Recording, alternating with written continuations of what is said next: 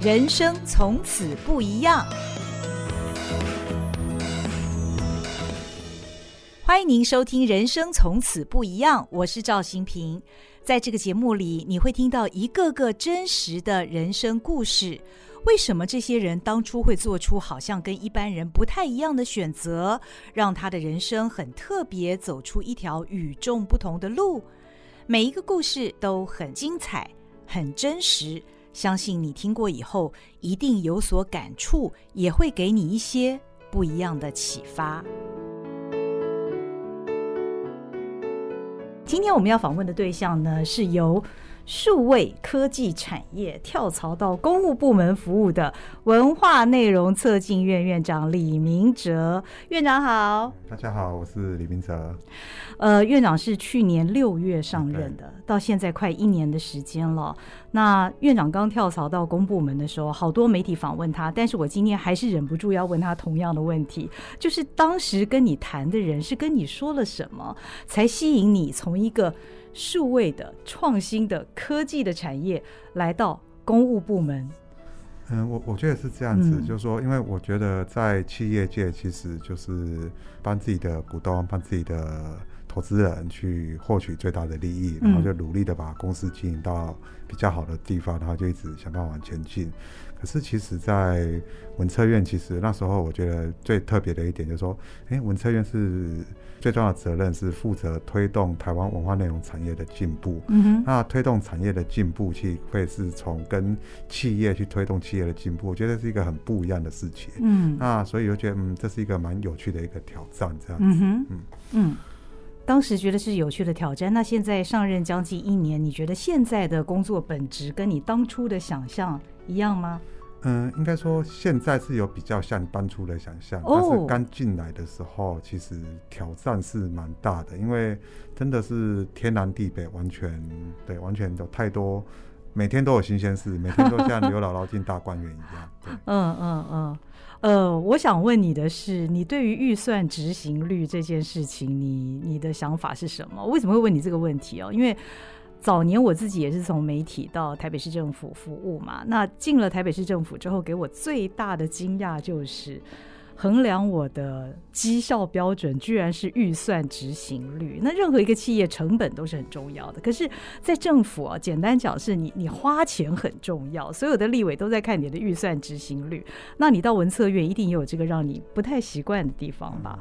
对，就第一个是说，呃，就是对于企业来说，就是投入跟产出哈、是一个对比的事情。你预嗯期的产出效益越大，你就可以投入的事情要越多。好，那你同样的产出效益，你的投入可以越少，但投入竟然少一嗯点，嗯要赚的嗯钱会比较多嘛。。对，而在在这种公部门或者是泛公部门的话，其实就是说会有所谓的预算执行率的问题，嗯就是说，嗯，你编定的预算是多少，核定的预算是多少，那你就要尽可能的去把它执行完毕。嗯哼，那我们因为毕竟不是盈利单位，所以我们没有这种狭义的所谓的产出，嗯嗯，所以就很难，就是有时候刚开始的时候抓不到角度，就是不知道说该怎么去衡量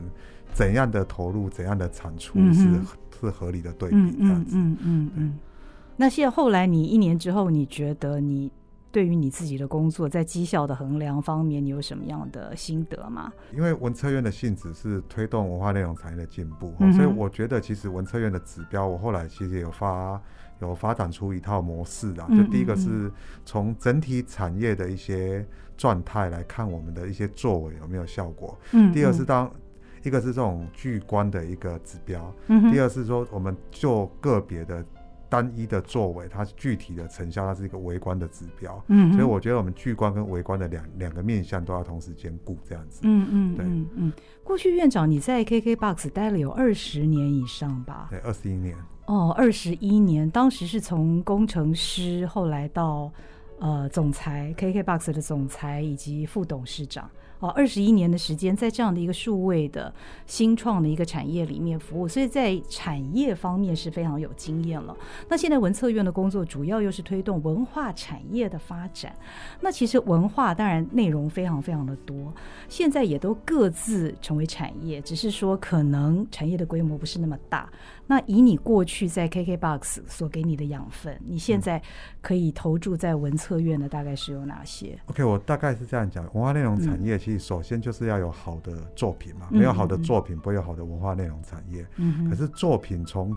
作品变成产品是一个遥远的距离。是哦，有人来听，有人来看，有人愿意来买，卖得掉的东西才会变成一个产品。嗯那从作品到产品，从产品到产业都有很大的 gap。嗯，那我嗯觉得文策院的角色其实就是说，那不是只有支持好的作品的出现，而是怎么让好的作品变成产品，嗯哼变成有好的产业的出嗯现。嗯嗯他之前在 K Bar 的经验，因为 K Bar 只算是全世界第一批做说音乐平台的一个公司，是那其实就完整的见识到音乐产业的数位转型。哦吼音乐产业其实，在所有的文化内容产业是第一个。第一波面临数位的挑战，从嗯盗版光碟，嗯哦哼从 P to P，好非法的 P to P，嗯从嗯 MP3 这些嗯哼有的没有嗯的事情，就是嗯一波一波造成 CD 销售的下滑，嗯嗯，它嗯造成产业有很大的一个改变。嗯嗯然后音乐产业也是最早完成数位转型的哈。哦那音乐产业的数位转型不是只有唱片公司的数位转型哦，吼而是多了数位平台这样的一个角色出现，嗯而且有引进资本的力量。嗯哦哼，那嗯因为我个人在 K Bus 这样的一个经验，所以我就嗯蛮有趣的，就经历过一个呃一个内容产业一个完整的一个转变的一个事情。那嗯这这中间也带给我很大的学习，所以就会想要把这样的一些在怎么这个产业怎么做世代的转变，然后怎么样的力量可以去促成这个转变是比较成功的。希望可以把这些经验带来文策院，然后可以去让台湾的文化内容产业从二十几年前的影视音产业都是嗯哼蛮好的状态，嗯嗯到嗯现在受到蛮大的挑战。那我们如何去协助这些产业做做好转型的动作？这样子。嗯哦好，谈到呃音乐产业，这是过去你非常熟悉的。那进入文策院之后，到目前为止大概一年的时间，大概针对哪一些的文化内容，你已经开始协助他们在产业上转型呢？嗯，应该这样讲，就是说影嗯、文策院的。哎、说管区嘛，也怪怪的， 就是这些负责的范围其实也还蛮大的，就是那种电影、电视嘛，哈，然嗯后那无所不包个影视音，然后动画、漫画、出版，然后表演艺术、视觉视觉艺术、嗯哼时装设计，然后，诶、就包括 AR、VR、MR、全近视、投影这些东西都算，对，是都算在服务的动范围态、里静态面全部都是对对对对，所以在这样的情况之下，我觉得并我个人并不会用单一的产业别去决定说，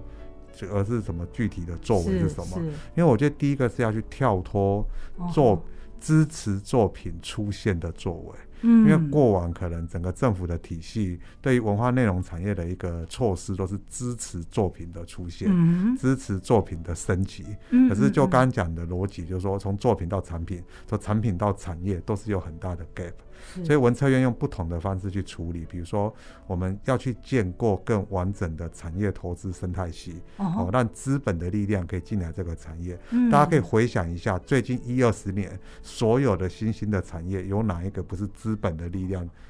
进来，是然后造成产业的进步？哦好，那第二是说，那嗯资本的力量嗯怎么进来？嗯科技的力量怎么进来？嗯哼既有的业者是不是需要适度的整合？嗯哼，然后是不是有新的角色需要透过投资去把它促成？嗯，然后再来是有一些重要的基础建设，我们是不是该用政府的资源去把它做得更好一点？哦嗯好，所以会是用不同的面向去铺成这个产业的进步。嗯哼所以我觉得文策院其实某种程度会是比较跳脱对，嗯，哎对出版的支持作为是什么？哦，对表演艺术的是支持作为，比较跳脱这样的逻辑这样子。 OK OK，对呃，但是文策院它的全名是文化内容策策进院，那在所谓的内容策进上会怎么做呢？嗯，我自己的解读会比较是嗯文化内容产业的策进。嗯哼，哦，并不是因这为样子比较合理。对对对，因为比如说，比如说像那个呃表演艺术，可能有国表艺嘛，国家表演艺术基金会，嗯嗯对然后比如说有那个两厅院啊，嗯然后有嗯嗯有有有这些现有的一呃些国机家那制个国议会、嗯国表艺哦哈，然后有一些支持的机制，是，然后比如说像那个呃影视的方面，其实以那个文化部的影视局有些所谓的影视辅导金，好、嗯都哼嗯哼其实在作品型的支持的部分，其实都有相对应的作为。嗯，那各县市的文化局系对一些艺文活动有一些支持的的行为，一些嗯哼 program、那所以我觉得文策院比较不是从作品型的支持去去推动。嗯哼那比如说像我们在我们有所谓的呃前期开发支持的 program。嗯那那个就不是说我支持到你作品一个影视作品的完成，而是支持你在开发阶段，哦，把前导片、把把把你的样片或把你的一些剧本给做出来之后，嗯你你拿着你完成的开发案去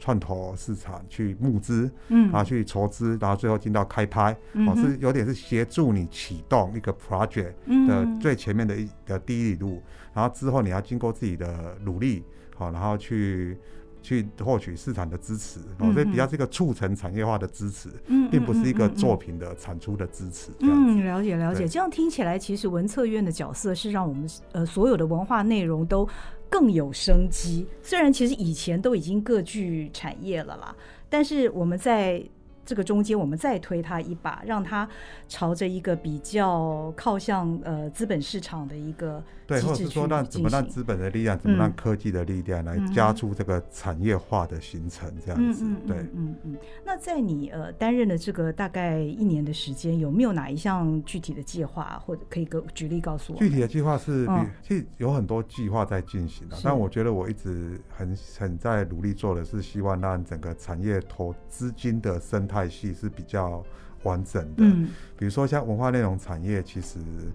呃不容易筹资、嗯哼不管是融资或者是投资，是不容易筹资。嗯嗯，这嗯这个问题是蛮大的问题，因为需要引进更多的资源，产业它把持续去茁茁壮嘛。嗯哼，好、那我们先回过头来讲好了，就说一个怎样叫一个好的产业？嗯一个好的产业一定有一些具体的表表表面的现象，比如说、嗯哼一个好的产业就是人才愿意源源不绝的跳进来嘛，对，资金愿意源源不绝的投入嘛。嗯那其实我觉得我们就是要让文化内容产业往这个方向去靠近。嗯哼，好、哦那所以在这样的情况之下，就是变我们必须让这个产业的从业的人员去知道怎么去运用资本的力量，引进更多的资本。嗯怎么一个公司的经营者不是讲好自己的创作理念、嗯自哼，己的作品的独特之处而已，嗯而是可以把公司的经营的策略哦，然后公司的怎么去管理你这样的资金，嗯怎么去管理这样的公司治理，可以讲得更清楚，然后可以嗯让。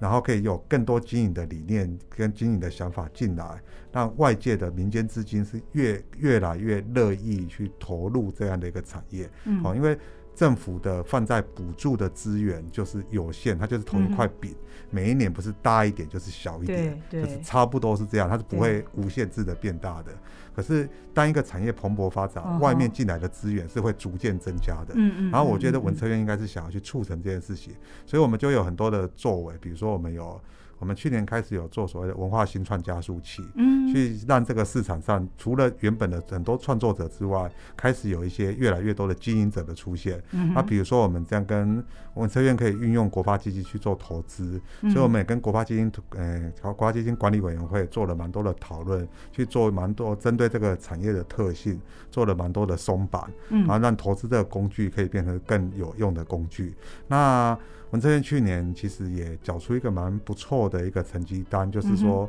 在文化部可以运用国发基金投资的十年、十一年的时以来，去年投资出去的金额是历年最高，这样子。哦对对对，哇，这样一啊方面今预年算一定会执行比率去也高了，哎、没有、哎投资不是预算，因为投资是国发基金，国发基金不在 OK，OK，不要不在 OK 政府政府预算内。 OK 对 OK 对对对。 OK，那去年的预算执行率也很漂亮，九嗯十七点八七趴。 哇，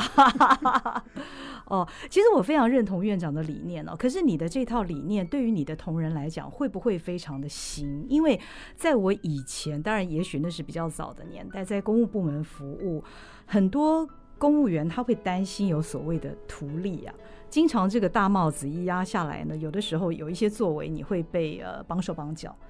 呃，我的意思是对你在对跟同仁沟通的时候，这一这是番一其个实非常嗯新颖的理念。对，嗯，其实这是一个，因为这是一个比较是怎么去促成一个产业进步的一个想法，嗯哼跟政府就是过往可能做比较规划一些补助的作为的想法会比较不一不样。一样。所以确实， OK 第一个是跟这个策略的 alignment 哦，是嗯 mindset 的 alignment，、就是不管是对对院内的同仁，或者是对文化部里面的长官们哦，嗯或是或者是相关的，比如说立法立法委员们，其实都需要嗯做蛮多的沟通。嗯哼希望大家可以认嗯同。第二是所谓的图利的问题，我觉得基本上的逻辑是这样子，嗯是说如果我这样的。我这样的想法，这样就是是个通例，我没有针对特例有特别的调嗯整，嗯嗯嗯我觉得就不不会有这样的疑虑的存在，这样子，嗯，对，身为一个老百姓，其实我觉得公务部门本来就是应该要图利啊，要让我们的产业都有利可图对，产业才会越来其越实有另发外展。另外一个我我想嗯讲的是，呃，进来其实我们不算公部门嘛，我们算行政哦法人，但是其实是某种形态跟公部门很像。那我去我也可以办公部门，对对对，我都叫嗯泛公部门。那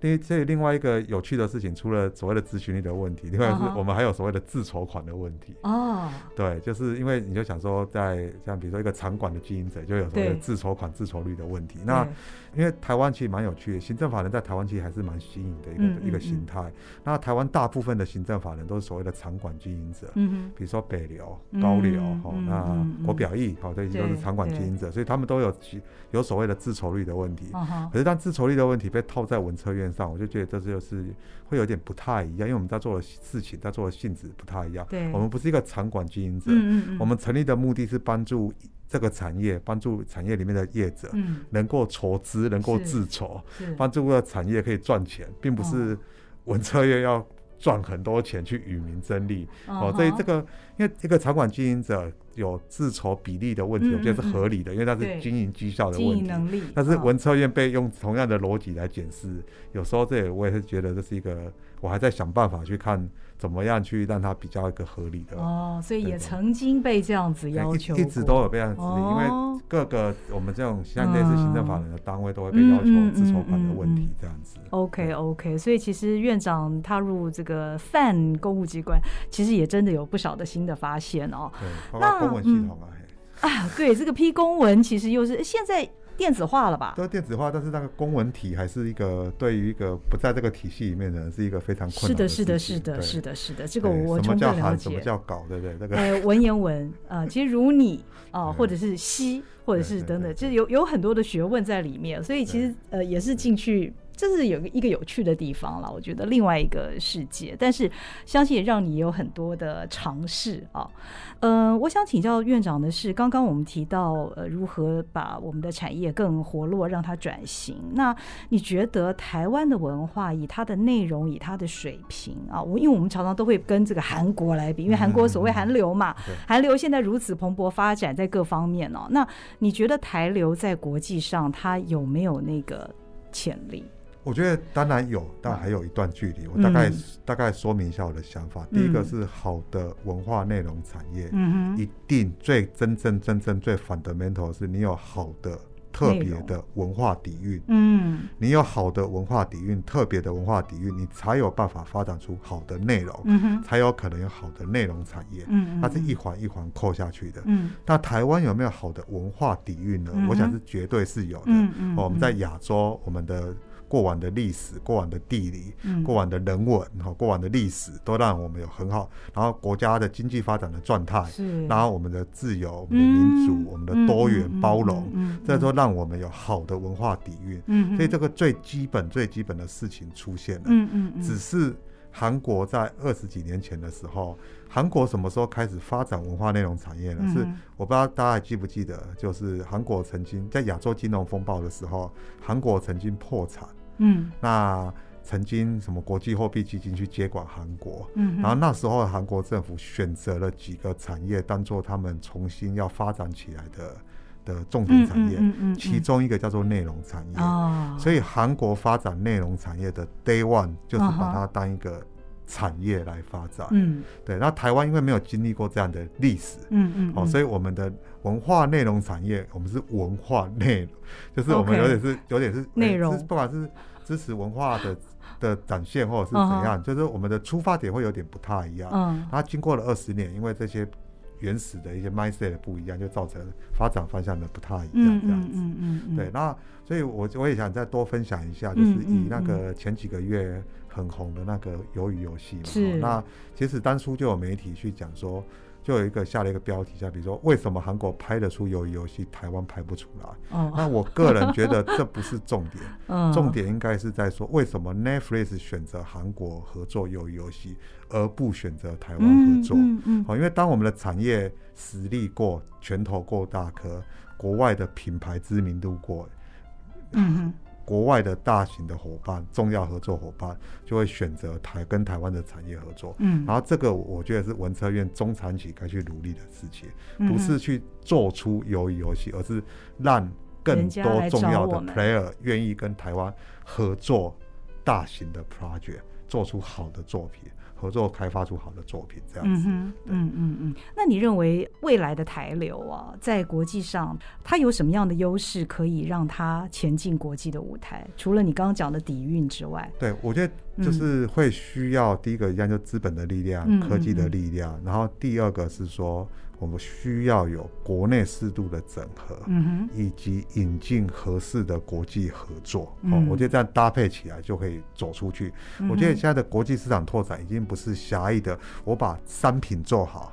走去国外卖，嗯而是透过国际合作直接做出 global 的 product 这样子。嗯嗯对嗯嗯嗯嗯嗯，院长好像也常常讲到跨界这件事对情，跨领域，跨跨领领域合域作，对。对，所以在哪些方面你觉得可以跨领域呢其？实现在，嗯，嗯各行各业的大跃进期都是因为，就是都是来自于跨域的合作嘛。嗯嗯对，比嗯如说是最最简单的例子，比如说科技的力量进来不同的产业，都可以嗯帮助很多事情转变嘛，对不对？嗯嗯那所以我觉得跨域合作其实是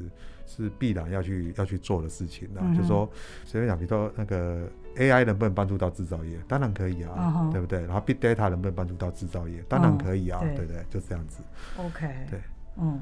院长现在的行程好像非常非常的满哦，跟你以前在 KKBOX 比起来，对，因为在企业界的话，就是大部分的行程是你，就是你是主动行程啊，就是你嗯可以安排的，你可以跟人家敲时间，你可以嗯哼去敲时间。然后在行政法人或是公部门的话，其实就是会蛮多被动行程，哦、嗯比如说长官通知什么时候要开会， 那个立法委员的某某某立委的办公室通知什么时候要去说明什么事情。哦哦，，那或者是有什么什么开幕活动要请你去支持，哦，那这些事情都是被动形成，嗯嗯就是说嗯嗯就这样子。那如果说，哎、更大的长官要敲开会，那所有人的行程又全部都跟着变了，这样子。嗯对，我想你也经历过类似的事情。不过这些也都是，我觉得每一次的这一些新的都是机会啦，都是机会，让你看到各层面不同的人哦，对不对？院长现在好像也经常去参加很多的，去看展览啦，或者是一些表演啊等等的，对不对？嗯，因为因为工作需要啦，是工作对，需所以因为要我觉得嗯是需要，因为你说要推动产业的进步，第一步当然是更了解产业实际的状态嘛，嗯哼对不对，然后才能去。了解大家的语言，大家的困境，然嗯后试着让大家可以更就是一直讲的，说如何引进资本的力量，如何引进科技的力量，你嗯得哼先了解它，才能过去做到这些事情嘛。嗯，那跟文化界的人士，实际从事这些文化内容的人沟通，呃，院长，你刚刚提到的一些产业升级观念的时候，你得到的 feedback 是什么？呃，其实我觉得还是一样，就如果是一个你是一个纯创作者，嗯你可能离这个这样的一个概念是有点遥远的，嗯哼但是其实是蛮多人是知道经营的重要性。嗯哼，那比如说，我举个例子来说哈，比如说你是一个插画家，嗯，你的插画要怎么变成一个 IP 或变一个图像的授权出去，嗯可能不是一个插画家可以处理的。哼哦，你可能会有个搭配的经纪人或经纪公司帮你做对应的一些安排，或是看至少基本的合约洽谈嘛，哦嗯或者嗯是生意的开发嘛，嗯对业务的拓拓展。那所以我觉得，其实现在其实大家越来越发展出，就是是有这样的一个经营的概念的存在。嗯所以当然，对于纯创作者，我认为说不一定要去理解这些经营的概念，嗯嗯嗯他可以 focus 在创作的这件事情。嗯嗯嗯嗯嗯但他必须 appreciate 或者是认同经营的必要性，嗯去找到合适的对象去跟他一起合作这样子。嗯对嗯嗯，这让我想到我最近才刚刚下载了这个 CCC 漫画集的 App。我以前没有透过这样的方式看过漫画，我觉得非常有趣，因为它随时随地，你只要拿起你的手机，各种的行动装置，你就可以看。那你喜欢的，你也可以去购买，这都是这也是一种的跨界、跨领域的合作哦。那院长刚刚提到，这个现在担任这个院长职务的时候，有很多的被动行程。我想到立法院去备询，可能也是你的必要的一个行程啊。到立法院备询的感觉如何呢？嗯，我我想 正常人应该都很害怕去站在立法院被被咨询啊，对。那这是因为大家看到对立法院被质询，可能看到就是新闻报道上的那个样子、啊对。那但我必须说，在立法院各个委员会的这样的质询是他们的日常，嗯，哦，每天都有在发生的哈、哦。那那我们新闻上看到的可能就只是精彩片段哈、哦，那不 一定。对，这种从其中的一些状态，我觉得大家真的自己经历过才比较嗯描述了出来。但我觉得我的观念是这样子，就是说。拿国家的预算嗯来做公共的事务，嗯哼本来就必须接受公平。嗯，嗯，哦，那所谓谓的公平，就是两千三百万人可能意见会不太一样，嗯哼，不会受一这个作为是所有的人都认同你。嗯，那所以我觉得重要的事情是跟所有的 stakeholders 哈、哦，所有的利害关系人去说明这样的一个决策背后的一个逻辑、嗯跟它的原因。我觉得就是好好的去沟通，好好的去讲道理，在嗯嗯咨询嗯被、在立法院备询其实也是一样的状态。嗯，对嗯嗯嗯，院长就是他在成为院长之前呢，其实我们是一起练跑的好朋友，但是现在自从担任院长之后，应该没有时间跑步了哈。嗯，对，刚进去的时候比较，因为那个 tempo 完全不一样，就嗯生活是蛮大乱。但是最近这两个月已经开始有慢慢的恢复练跑的习惯出来了。呃对哎哇，又恢复了，但但可能不能像以前强度那么强，但是哎对对，因开为始现在跑不了那么多了。嘿嗯嗯嗯嗯嗯，院长他当年呢，其实是透过每天一万步，然后跑步的关系，所以也成功的减重。但是我想你你的减重是一个奇迹啦，但我觉得另外一个奇迹是你如何不复胖，因为院长其实还是非常喜欢吃高热量食物呢，对不对？这个能不能也跟我们的听友们分享一没有啊啦还下？还是要运动啊，哦对，还是要运动。那进文测验前跟进文测验的最高峰大概重了六七公斤吧。真的对吗？对，现在有点回来了，对，哦哦，运动量降低还是有影响。哇，有差那么多啊！有有有有有。哦，那那院长的造型成功，因为我们完全看不出来他有在复胖过六七公斤，所以现在几公斤啊？现在大概七十一左右吧。七十一还是非常标准，所以从当年的一四九公斤到现在七十一，还是一半的这个距离哦，现在维持的很好。现在还会看体脂肪率吗？还是会看，对。对哦，哟，要不要要不要公布一下，让大家羡慕一下？十十四趴左右 吧。稍微高了一点，我记得以前是十二十三哦。